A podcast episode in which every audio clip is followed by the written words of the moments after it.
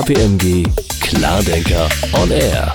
Herzlich willkommen zum Podcast von KPMG. Die Arbeitswelt der Zukunft ist das Thema, das uns heute bewegt. Ich heiße Karina Wolfsdorf, bin Redakteurin bei KPMG und freue mich auf zwei Expertinnen zum Thema New Work. Anna Richter ist Partnerin bei KPMG im Bereich Deal Advisory und Expertin für HR und Change-Prozesse. Sie leitet den Bereich People and Change. Hallo Anna, ich freue mich, dass du da bist. Hallo. Unser zweiter Gast, Cliff Lehnen, beschäftigt sich als Chefredakteur des Magazins Personalwirtschaft intensiv mit den Themen Organisationsentwicklung, Unternehmenskultur, Employer Branding und Innovationsmanagement. Er wurde jüngst von der deutschen Fachpresse als Fachjournalist des Jahres 2021 ausgezeichnet. Hallo Cliff, schön, dass du ebenfalls da bist. Hi Karina, danke für die Einladung. New Work ist das Thema heute und neues Arbeiten fängt bei einigen Unternehmen ja schon beim Homeworking an. Das war in einigen Unternehmen vor der Krise noch nicht Standard und Corona beschleunigte viele digitale und strukturelle Arbeitsprozesse. Anna, was sind denn aus deiner Sicht die drei prägendsten Veränderungen, die sich aus der Krise ergeben haben? Die wesentlichen Veränderungen aus meiner Sicht sind zum einen, dass unfassbar viel auf der Überholspur passiert, dass zweitens ein Verstecken und Abwarten nicht mehr wirklich möglich ist und dass drittens eine große Nachfrage nach Sinnhaftigkeit, Wohlbefinden und Nachhaltigkeit in den Unternehmen entsteht. Warum passiert so viel auf der Überholspur? Wir haben in den letzten Monaten unfassbar viel gesehen, was plötzlich geht. Vor allen Dingen an Sachen, von denen wir vorher gedacht hatten, dass sie gar nicht möglich sind. So arbeiten wir heutzutage alle auf Teams und tauschen uns täglich über diese Plattformen aus. Ich habe aber auch HR-Teilungen gesehen, die von wirklich im Büro täglich zu komplett remote übergegangen sind und das heute nach wie vor so umsetzen. Das heißt, geht nicht, gibt es nicht mehr und macht natürlich sehr viel möglich, was wir uns vorher vielleicht an der einen oder anderen Stelle nicht zugetraut haben. Verstecken und abwarten ist keine Lösung. Wir haben festgestellt, dass viele Themen, die vielleicht vor der Krise schon sich angedeutet haben, mit der Krise noch mal viel, viel klarer geworden sind. Und ich möchte mal zwei konkrete Beispiele bringen. Über das Thema HR-Digitalisierung, also Digitalisierung der HR-Funktionen und Prozesse, reden wir schon seit einigen Jahren. Jetzt haben wir im Rahmen der Krise plötzlich gemerkt, dass viele Unternehmen unfassbar nachziehen und da wirklich Geld in die Hand nehmen, um ihre IT-Landschaft und aber auch ihre Prozesse zu digitalisieren und zu automatisieren. Darüber hinaus haben wir auch gesehen, und das ist natürlich schon etwas, was die Krise hervorgerufen hat, dass teilweise Reorganisationen eher zu Restrukturierungen geworden sind. Auf der anderen Seite muss man auch dazu sagen, dass diese Themen sich durchaus vorher schon abgezeichnet haben. Das heißt, wir erleben insgesamt die Krise eher durch als einen Booster als durch etwas, was ganz neue Themen, die vorher absolut nicht absehbar waren, hervorruft.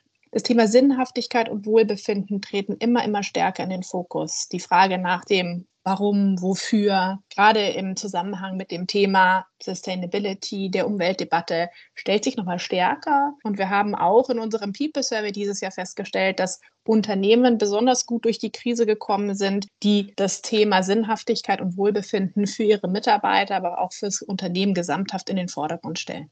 Cliff, auch du bist im Austausch mit vielen Führungskräften in Unternehmen. Wie präsent ist das Thema Wohlfühlen, das Anna angesprochen hat in der Arbeitsorganisation? Ich glaube, das Thema wird immer wichtiger, das Thema Sinnempfinden, das, was Anna angesprochen hat. Ich glaube, das spielt für viele Mitarbeitende heutzutage eine größere Rolle als früher. Und ich glaube, grundsätzlich ist das etwas, was auch immer mehr durch die Generationen durchgeht. Das war ja eine These von ein paar Jahren. Das sei ein Thema der, der Generation Y. Das wurde dann später zum Thema der Generation Z. Und heute merken wir, dass es eigentlich alle Generationen umfasst, dass man eigentlich eine Arbeit leisten will, die sinnhaft ist, die in irgendeiner Weise mit dem eigenen Sinnempfinden korrespondiert. Und ich glaube, glaube, da ist auch Corona Beschleuniger. Also ich glaube, das ist ja das große Bild, Corona als Beschleuniger, Corona als Brennglas für Trends, die es vorher schon gab. Wir reden jetzt über, Anna hat es eben angesprochen, über Digitalisierung, über Change, über Homeoffice, über Remote Work, also Dinge, die vorher schon in Bewegung waren, wo es auch schon Bewegungen dorthin gab und die sich eben durch Corona beschleunigt haben. Gibt es Organisationsformen, die schon gelernt haben, also die sich eben in den Zeiten als besonders effizient und agil herausgestellt haben?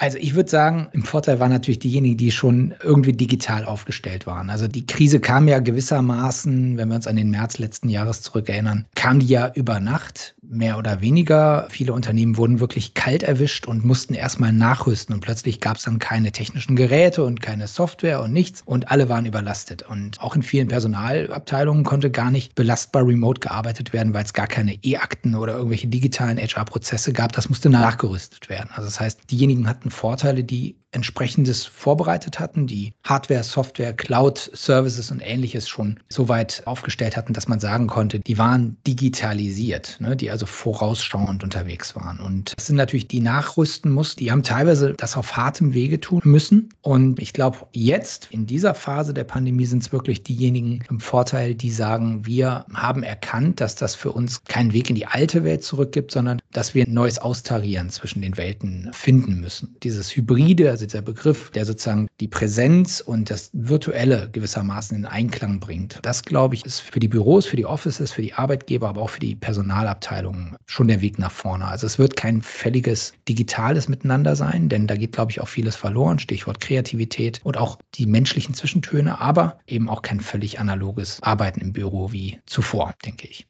Nicht alle Unternehmen sind so digital aufgestellt, wie du jetzt beschrieben hast, Cliff, wie es in einer idealen Welt, hybriden Arbeitswelt wäre. Was könnte denn noch Schwung in die Digitalisierung von Arbeitsprozessen und Strukturen bringen, Anna?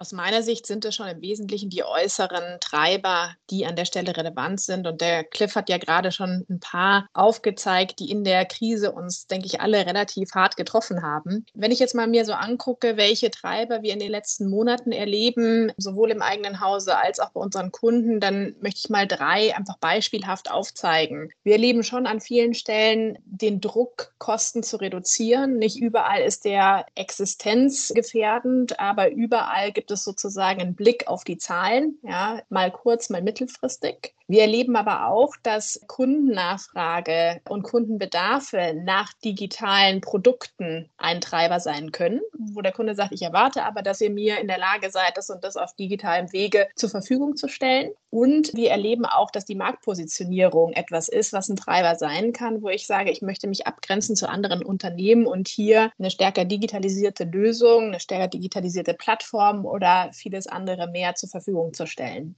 Wesentlich aus meiner Sicht für das ganze Thema, was digitalisiere ich denn wann und wie, ist eigentlich die Frage, was der Kunde möchte und wo der Kunde sich am Ende Digitalisierung erwartet und dann daran geknüpft einen entsprechenden Business Case aufzusetzen. Also ich erlebe immer noch einige Kunden, die auf mich zukommen und sagen, wir wollen uns jetzt gesamthaft mehr digitalisieren. Und die Frage, die ich dann im Gegenzug stelle, beziehungsweise die wir teilweise auch gemeinsam erarbeiten, ist, wo ist es denn am wichtigsten für das Unternehmen, für eine Abteilung, digitale Lösungen anzubieten, die dann eine direkte Auswirkung auf den entweder Endkunden oder auch den teilweise internen Kunden, gerade wenn wir über HR-Abteilungen reden, haben. Und ich glaube, da ist es ganz, ganz wichtig, sicherzustellen, dass man mit einem klaren Fokus digitalisiert. Und vielleicht dazu mal ein konkretes Kundenbeispiel. Wir beraten gerade einen Kunden, der sich in bestimmten Bereichen, die gewisse technische Skills auch erfordern, schwer tut, Talente am Markt zu finden. Und das hat im Wesentlichen zwei Gründe. Zum einen, weil sozusagen die entsprechende Abteilung den Personalbereich immer erst dann einbindet, wenn die Bedarfe schon total akut sind. Also wenn die sagen, wir bräuchten die jetzt quasi eigentlich sofort. Ja.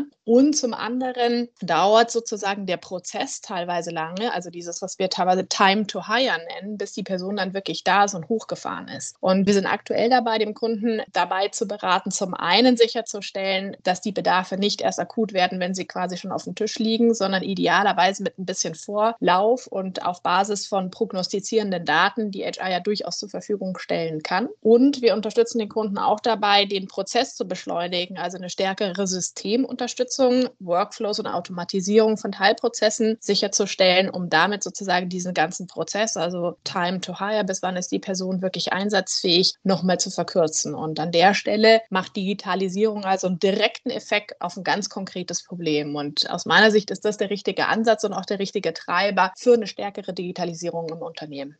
Du hast es angesprochen, den Personalbereich einbinden. Kann die Krise und die neuen Anforderungen auch eine Chance sein für Personalabteilungen? Und welche Rolle könnten und sollten Personalabteilungen in diesem digitalen Wandel einnehmen? Also zum ersten Teil der Frage ganz klares Ja. Also die Krise hat wirklich für viele Personalabteilungen in zahlreichen Unternehmen und Organisationen dazu geführt, dass sie plötzlich eine andere Wahrnehmung hatten. Die waren wirklich über Nacht zur Krisenmanagerin geworden und mussten dann dafür sorgen, dass ja, dass einfach Prozesse laufen, dass einfach Dinge funktionieren. Und da drin ist HR ja wirklich traditionell sehr gut. Also prozesshaft zu arbeiten, wirklich strukturiert zu arbeiten und dafür zu sorgen, dass Dinge wirklich auch rechtssicher, sauber laufen. Und das haben, glaube ich, viele Personalabteilungen in dieser Zeit hinbekommen. Die haben es geschafft, dass Mitarbeiter geschützt wurden, dass Homeoffice-Prozesse ans Laufen gekommen sind, dass auch Kunden geschützt wurden in gewissen Branchen und dass einfach Arbeitsprozesse so gestaltet wurden, dass diese Pandemie nicht dazu geführt hat, dass Unternehmen zum Erliegen gekommen sind. Also das war auch ein wesentlicher Faktor, der einfach über HR als Schnittstellenrolle gesteuert wurde und wo HR sich wirklich in vielen Unternehmen positionieren konnte. Als der Businesspartner, der es ja nun nun auch seit gut 20 Jahren sein will und sein soll. Gleichzeitig zum zweiten Teil der Frage. Du hast gefragt, was erwächst jetzt daraus? Was bedeutet das für HR, für die Zukunft? Das ist, glaube ich, genau die Frage dieser Zeit, die Frage dieser Tage.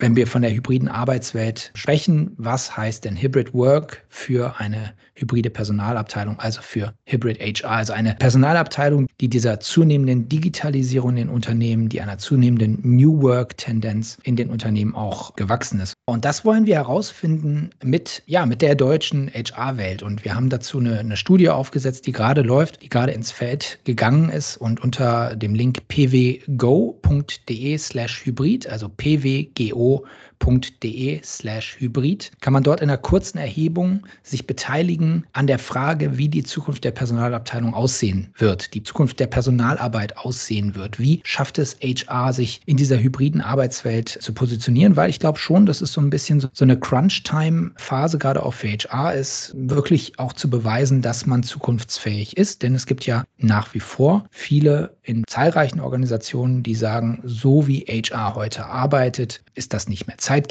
zu bürokratisch. Oft so ist der erhobene Zeigefinger, der wird mit HR assoziiert und auch eine gewisse Digitalisierungsmüdigkeit hört man aus vielen Unternehmen. Und ich glaube, HR hat jetzt die Chance, sich da neu zu positionieren. Ich bin sehr gespannt, was bei der Studie rauskommt und freue mich natürlich auch, wenn ein paar PersonalerInnen auch auf diesem Wege dort teilnehmen. Anna, zu den geänderten Anforderungen an Personalabteilungen, die Cliff gerade erwähnt hat, hast du Ergänzungen?